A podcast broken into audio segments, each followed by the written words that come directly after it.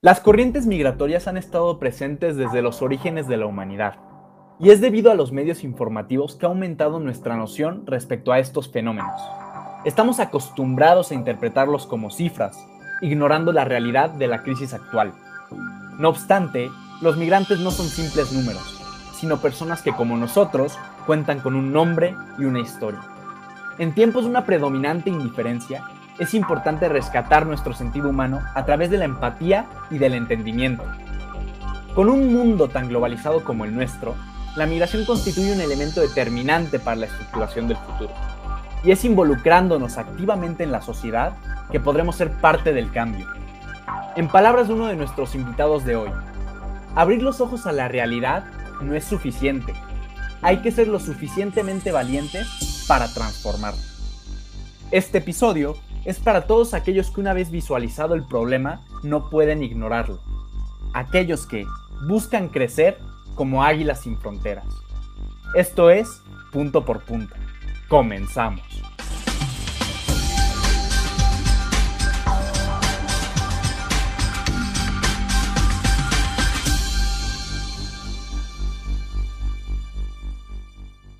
Bienvenidos a un nuevo episodio del podcast oficial Hablemos en Serio. Mi nombre es Juan Antonio Yergo Sánchez, coordinador general del grupo. Mi nombre es Sebastián Ursid Robredo, subcoordinador general de Hablemos en Serio. El día de hoy nos acompaña Juan Carlos Gasca, estudiante de Relaciones Internacionales y presidente del grupo estudiantil Alas Sin Fronteras. Hola, hola, un gusto estar aquí con ustedes, gracias por la invitación. Y también se encuentra con nosotros Alondra Carrillo, de la licenciatura en Logística de Negocios. Hola a todos, muchísimas gracias por la invitación. Es un placer estar con ustedes este día. Pues para comenzar, Alondra, claramente el concepto de la migración es mucho más complicado que como usualmente lo venden los medios. En los últimos años, me gustaría preguntarte cómo ha sido el flujo migratorio y la situación de refugio en nuestro país. Bueno, gracias a que México es un país fronterizo con Estados Unidos se ha convertido en el paso de migrantes centroamericanos principalmente hacia el llamado sueño americano, que si bien es Norteamérica. Y aproximadamente, este, de acuerdo con datos del INEGI, en 2020 nuestro país tuvo entre 300.000 y 500.000 migrantes en tránsito durante todo el año, lo cual es una cifra impactante. Además, México tiene una política migratoria muy accesible que da refugio a migrantes de todo el mundo. El año pasado, igualmente, contamos con poco menos de 20 mil migrantes refugiados provenientes de Centroamérica y países árabes. Eh, sin embargo, durante el periodo de Donald Trump, México pasó de ser un país de paso a convertirse en un país destino, principalmente en los estados del norte, como son Monterrey y Saltillo. Los migrantes acuden a trabajo informal y como México no tiene políticas de restricción ante ellos, se encuentran en situación, eh, una situación cómoda y favorable, ya que el peso vale más que las monedas o divisas de sus países de origen, eh, principalmente en Centroamérica. Además, según datos de ACNUR, eh, México representa el 52.9% de las solicitudes de refugio y asilo de migrantes de toda América, con un total aproximado de 130 mil personas. Eh, los migrantes se ven obligados a cambiar de destino, principalmente por la economía y el cambio climático. Y México afortunadamente tiene una política estable, lo cual da paso a que aceptemos a personas de todo el mundo. Los, las personas provenientes de América Latina y de Sudamérica permanecen, perdón, eh, principalmente en Tapachula, Chiapas, esperando una solicitud o una resolución de su estado migratorio. Bueno, sí, efectivamente, como, como dice Alo, eh, México en estos últimos años se ha, se ha, convertido incluso en un país destino. Eh, por ejemplo, hay algunas ciudades como Tijuana que hubo hace unos años una, una gran migración de haitianos y muchos decidieron quedarse eh, y eh, hay una cantidad de haitianos bastante considerable en la ciudad de Tijuana. Igual con la caravana de los hondureños, hubo muchos que decidieron quedarse, eh, algunos tramitaron su estatus, bueno, arreglaron su estatus migratorio aquí en México y, efectivamente se ha, convertido un, un país destino. la cosa también es que con, con la pandemia, pues obviamente disminuyó un poco el flujo, pero bueno, y también las restricciones de entrada por, por considerarse un posible riesgo eh, tanto a la salud como eh, estos, estos aumentos demográficos de golpe en las ciudades. Eh, pero en general México sí ha tenido una, una historia tanto en el refugio como, como un papel central en la migración. Pues ya nos han comentado un poco acerca de, de la teoría sobre la migración, cómo está la situación. Pero Juan Carlos, tú, bueno, eh, nos has comentado o has comentado de manera general y un poco por encima que has tenido una experiencia en el campo de migración aquí en México. ¿Crees que podrías ahondar un poco más en lo que hiciste, en dónde lo hiciste, qué aprendizajes se te quedaron y, pues no sé, cualquier experiencia que te gustaría compartir con nuestra audiencia? Claro que sí. Eh, yo antes de entrar a la universidad eh, hice un voluntariado con duración de un año en la ciudad de Tijuana. Eh, y de hecho coincidió que, fue el año de la caravana. Entonces yo estuve en Tijuana de inicio a prácticamente fin de la, de la, caravana en, 2018. Yo trabajé con el proyecto Salesiano. tienen un lugar llamado el Desayunador Salesiano Padre Chava, que es, el nombre lo dice, desayunador, es un centro que brinda el desayuno, eh, será un servicio de desayuno y tiene otras cosas como doctor, eh, ropería, baño, llamada telefónica, cortes de cabello. Eh, por lo general, este lugar atiende entre 500 y 1300 personas cada día. Entonces, sí, es, un flujo constante de personas y bueno, yo trabajaba en, eh, pues, en el servicio de desayuno, eh, ya eh, te asignan un rol por lo general, entonces ya fuera de que me tocaba servir comida, me tocaba atender directamente algunas de las mesas, me tocaba lavar platos, me tocaba, no sé, servir agua. Tiene todo un sistema por la cantidad de gente que es, entonces eso era en la mañana, es, ese lugar también es un albergue, entonces también teníamos que atender varias cosas ahí con, con la población que estaba. Y bueno, en general digo, fue una experiencia bastante impresionante. Eh, sí pude tanto romper algunos estereotipos y bueno, también me tocó la crisis, la crisis grande, ¿no? Entonces e, estuve de lleno en ella. Yo recuerdo que el día que llegó la caravana hondureña a Tijuana, yo estaba a cargo del desayunador. Ese día mi jefa tuvo una junta y me dijo, Juan Carlos, te voy a encargar, tú coordinas hoy, eh, es día tranqui, de hecho hasta tenemos poquitos voluntarios el día de hoy, entonces van a tener que, van a tener mucha chamba. Y conforme avanzaba la mañana, de repente me marca, me marca Claudia y me dice, me acaban de marcar los de los del Instituto de Migración, vienen cuatro camiones y me pidieron que los recibamos. Dile al Alex que se ponga a cocinar y hoy cerramos tarde.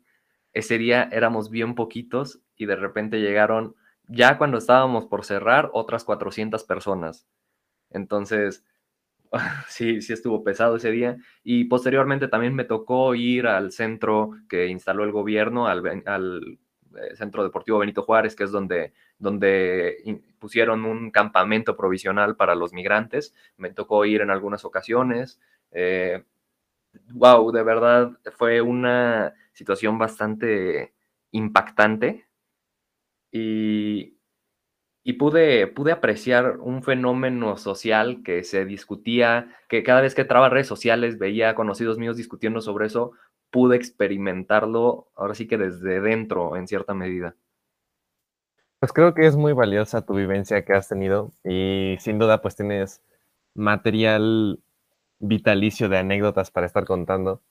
Y ahora pasando, por ejemplo, a la conformación del grupo estudiantil en el que están. Alondra, ustedes están ya en el proceso de formarlo acá en la universidad. Y a las Sin Fronteras es un grupo estudiantil que, pues, como lo hemos estado platicando, está dedicado a cuestiones migratorias. ¿Nos puedes contar cómo surge, por qué surge y cuál es su principal objetivo a futuro? Como lo comentas, estamos en nuestro proceso iniciativo de formar el grupo estudiantil en la universidad. Es nuestro primer semestre como grupo estudiantil. Y bueno, Alas Sin Fronteras surge con la iniciativa de nuestra, de nuestra compañera Carolina Osorio, quien tiene la iniciativa de concientizar a la población sobre la situación actual de los migrantes.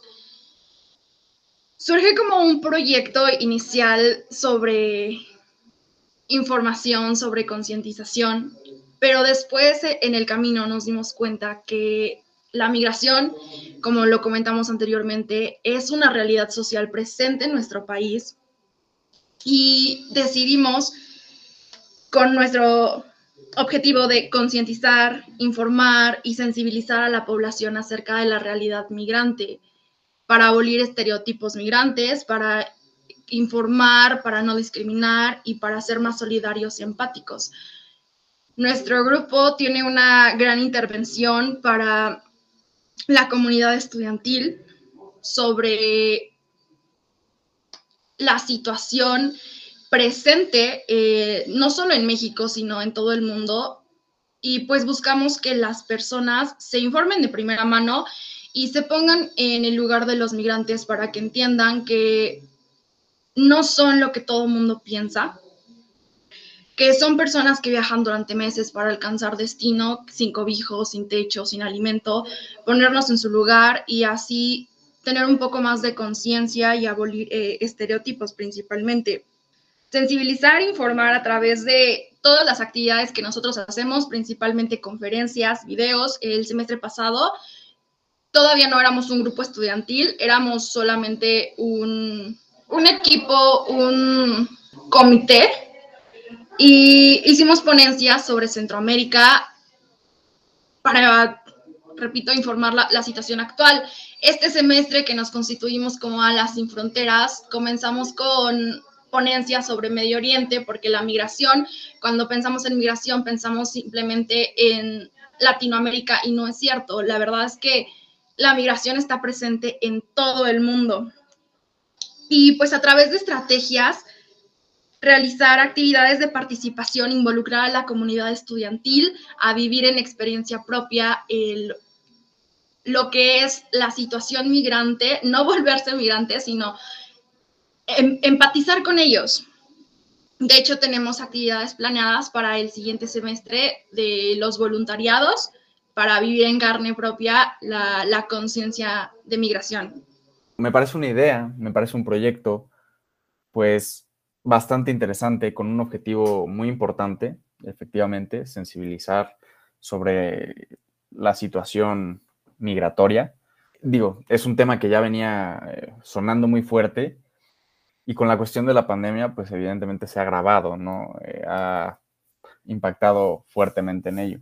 Pero ya habiendo hablado de la historia, eh, el contexto de la migración y refugio aquí en México, también es importante mencionar cómo se puede afrontar esta crisis migratoria y qué soluciones se pueden proponer eh, al respecto, ¿no?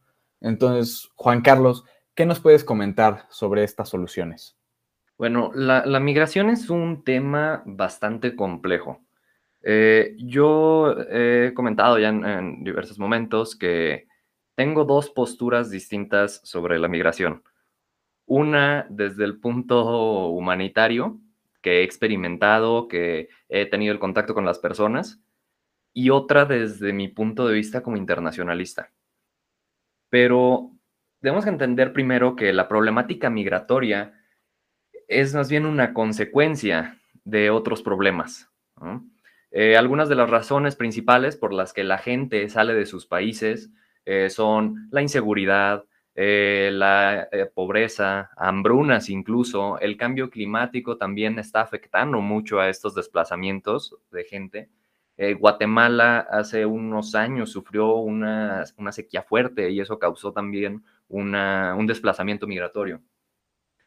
Hay bastantes causas, algunas hasta estructurales en los gobiernos, que, han motivado estos desplazamientos.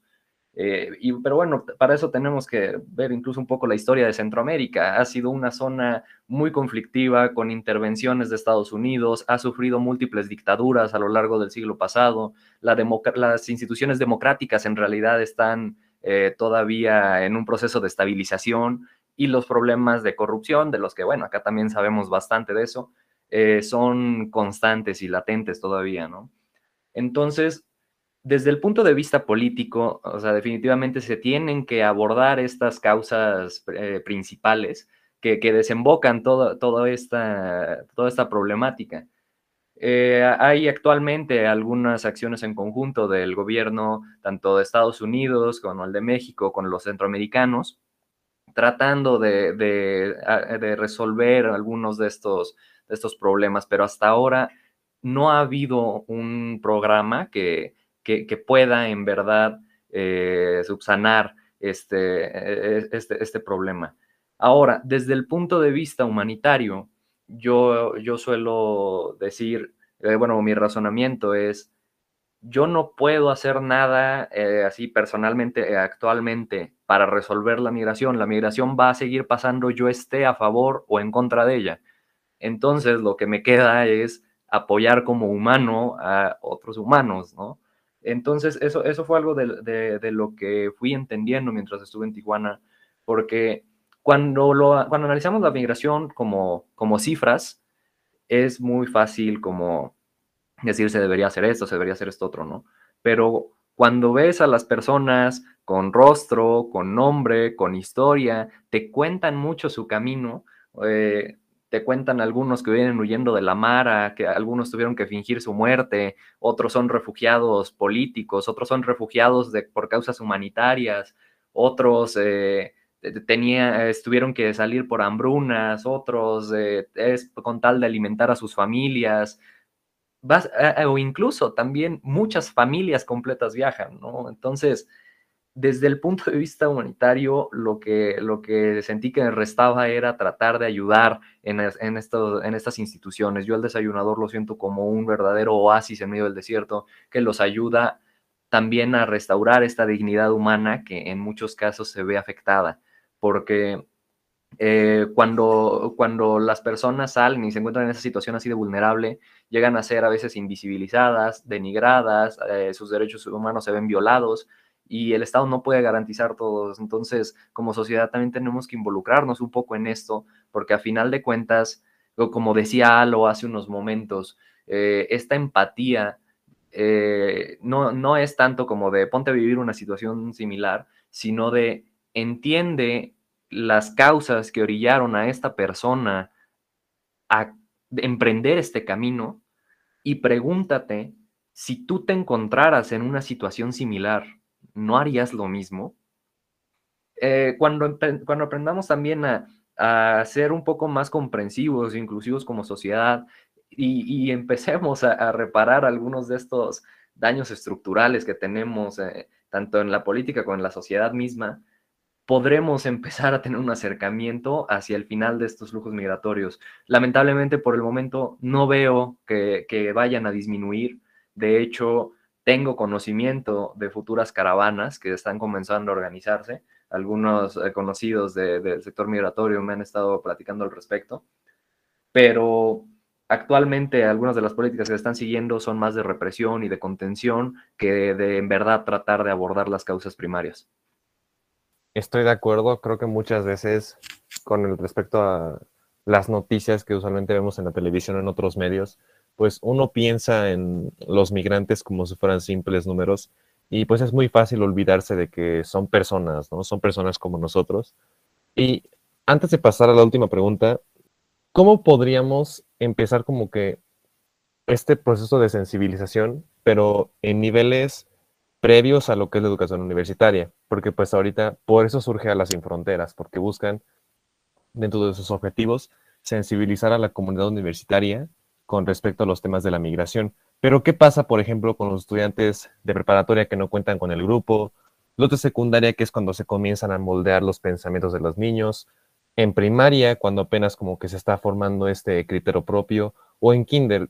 ¿Cuál dirías tú, Juan Carlos, que sería como que un procedimiento adecuado para empezar con este tema de la sensibilización? Yo creo que en primera instancia tiene que ser este entender que el otro es persona también, ¿no? Eh, eh, también esta integración cultural. Yo considero que, la integración cultural, convivir con distintas nacionalidades o, tener acercamientos a, distintos pueblos, te ayuda a romper muchos estereotipos. Eh, hay algunos países, que, los que suelen tener multiculturas, que lo que buscan es integrarlas como para que convivan entre sí y así evitar que se formen estereotipos, ¿no? Parte de, este, de esta problemática son los estigmas sociales que se tiene sobre los migrantes, que se tiene sobre los centroamericanos. Y, es porque son estereotipos ya muy arraigados en la sociedad, que se empiezan a transmitir desde la familia misma, ¿no? Eh, ni siquiera esperemos a la, escuela, la misma familia es la que, la que te graba muchos, muchos de estos estereotipos, ¿no? Yo creo que, eh, al menos, eh, por ejemplo, nosotros empezando como universitarios, debemos, eh, dentro de una mera plática, un podcast como este, algunas acciones, empezar a platicar un poco de esto, a romper un poco de estos estigmas. Entendiendo como sociedad el origen de estos estereotipos y tratando de abordarlos, podemos evitar que se transmitan a la siguiente generación. Entonces, bueno, yo en este caso, eh, nosotros como universitarios, en este caso debemos ser a lo mejor un primer paso a informar. Nosotros lo hacemos ahorita mediante ponencias, mediante todo esto. Una vez dejen de transmitir, se, haga, se acerque más una, a una interacción cultural, eh, los niños no van a crecer con estas ideas, ¿no? Tenemos que romper con esta cadena y dejar, de, y dejar que, que, las nuevas generaciones experimenten las demás culturas sin ideas preconcebidas. Si nosotros le seguimos llenando la cabeza de eh, los migrantes van a saltarte o, como vemos, no nos, no nos, quedamos en la región de Centroamérica, como se puede apreciar en, en Medio Oriente también, ¿no? Estas, eh, estas disputas que existen entre distintas etnias, entre distintas religiones, mientras se siga eh, continuando esta cadena eh, en algunos casos de odio, en, otros de rencor, no vamos a poder cambiar eh, esta sociedad. Entonces, el primer acercamiento definitivamente tendría, o un acercamiento temprano definitivamente tendría que ser en los niños, pero tal vez más que, que, no sé, que mediante talleres o todo esto, un primer paso sería ni siquiera transmitir estos, estas ideas preconcebidas, permitirles que formen un criterio propio y acompañarlos en este proceso eh, para, eh, para, mediante información, mediante resolución de dudas. Eh, muchas de estas cosas, muchas de estas problemáticas ni siquiera tendrían que haber evolucionado a lo que son hoy en día si hubiera habido una, una comunicación efectiva desde un inicio, ¿no? Me parece totalmente acertado lo que dices. Creo que a veces pecamos de intentar atacar ciertos problemas o ciertas situaciones pero no buscamos cuál es la raíz de ellos, ¿no? Nos vamos literalmente al tronco y eso termina siendo un error porque pues ahí sigue la raíz y quizás lo atacamos el tronco, pero pues no va a cambiar mucho, ¿no? Y pues para finalizar este episodio me gustaría eh, que los dos respondieran lo siguiente, pero pues bueno, digo, ya nos acaban de presentar, digo, de compartir más bien un testimonio eh, nos, expusieron de cierta forma la situación migratoria en nuestro país. Y ahora les pregunto, ¿cómo invitarían a quienes nos están escuchando a tomar parte en su labor de voluntariado como grupo estudiantil? Primero tú, Alo, adelante. Yo invitaría a las personas, principalmente a los universitarios, a involucrarse más en la migración, porque como lo comentamos a lo largo de este podcast, es una situación social presente en nuestro país que no nos podemos tapar los ojos y decir no existe. Entendamos que los migrantes no son migrantes porque quieren. Lo decía un ponente que tuvimos en, en una conferencia que se llamó Migración y Refugio, que nadie deja su casa por gusto. Y si nos ponemos a pensar, efectivamente, nadie deja su casa por, porque quiera. Incluso me, incluyo, algunos de nosotros somos migrantes eh, internos en México por cuestiones culturales de estudio. Entonces, cuando entendemos esto, podemos ponernos en su lugar y así tratar de empatizar y ser más sensibles eh, con, este tipo de, de personas. A todos los que gusten informarse más sobre migración, sobre temas culturales, sobre el impacto que tiene en nuestra economía, en nuestra sociedad, en, nuestra, en nuestro idioma, eh, pues los invitamos a formar parte de nuestras ponencias, a formar parte de todas nuestras actividades como grupo, que en un futuro estaremos compartiendo a través de, de redes y de la universidad y, propias de Alas Sin Fronteras. Y pues nada, que de verdad es, una invitación a que, a que intenten ponerse en su lugar, concientizar, ser empáticos, solidarios y entender que son, que son personas igual que nosotros y aportar un granito de ayuda, que es, como lo decía mi compañero, concientizar a los más pequeños, a sus iguales y juntos hacer, hacer un cambio en, en la sociedad. Algo que como exvoluntario puedo decir, bueno, exvoluntario de, de haber estado ahí, pero ser voluntario es algo que, se vive todos los días, ¿no? Hay mucha gente que sabe que quiere hacer algo, pero no sabe cómo ni dónde. Entonces, a esas personas son a las que principalmente invitaría que se acercaran a nosotros. Nosotros eh, estamos realizando actualmente ponencias, eh, porque una primera parte es informarse, ¿no? Aprender un poco más de esta realidad social que se vive. Y no nos estamos limitando a solo Centroamérica. Si bien es de las que más vemos por la, por la zona geográfica en la que nos encontramos, la migración está presente en todos lados. También cubrimos la zona de Medio Oriente. También pensamos eh, hacer más adelante algunas ponencias sobre migración africana. Porque en México empezamos a ver estas personas también. Me tocó convivir con muchos africanos en Tijuana, que empiezan a llegar también Actualmente tenemos una gran influencia árabe también en México, entonces también, y también próximamente eh, vamos a estar recibiendo unas cuantas personas de Afganistán. Entonces, primero que nada, invito a todas estas personas que saben como que quieren hacer algo a que se acerquen a informarse. Y después, no es, eh, hay una frase que, es de autoría propia eh, que, les pienso compartir. Algo comentaba algo muy importante ahorita, ¿no? Que es esto de visualizar el problema pero yo les digo que abrir los ojos a la realidad no es suficiente. Hay que ser lo suficientemente valientes para transformarla. Los invito a que den este primer paso, se acerquen al grupo y ni siquiera es necesario que se vayan un año como yo, que se vayan hasta Tijuana hay bastantes eh, lugares cercanos en los que se pueden hacer cosas. Nosotros vamos a tratar de proporcionar esta información para todos quienes busquen realizar una experiencia de voluntariado. Y como decía Alo, actualmente nosotros entramos en contacto y en convenio con distintos albergues, distintas organizaciones en México que atienden el problema migratorio y vamos a realizar actividades en conjunto con ellos, algunas incluso presenciales.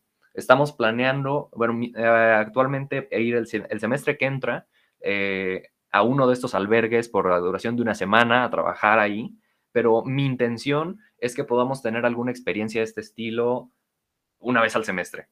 Eh, realizar colectas, realizar eh, algunas actividades presenciales y, pues también estar, estar dispuestos a que en el momento de alguna otra crisis humanitaria levantemos la mano y vayamos y actuemos, ¿no?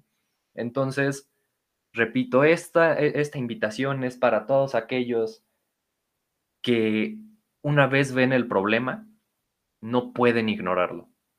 a esas personas es a las que dirijo mi invitación principalmente.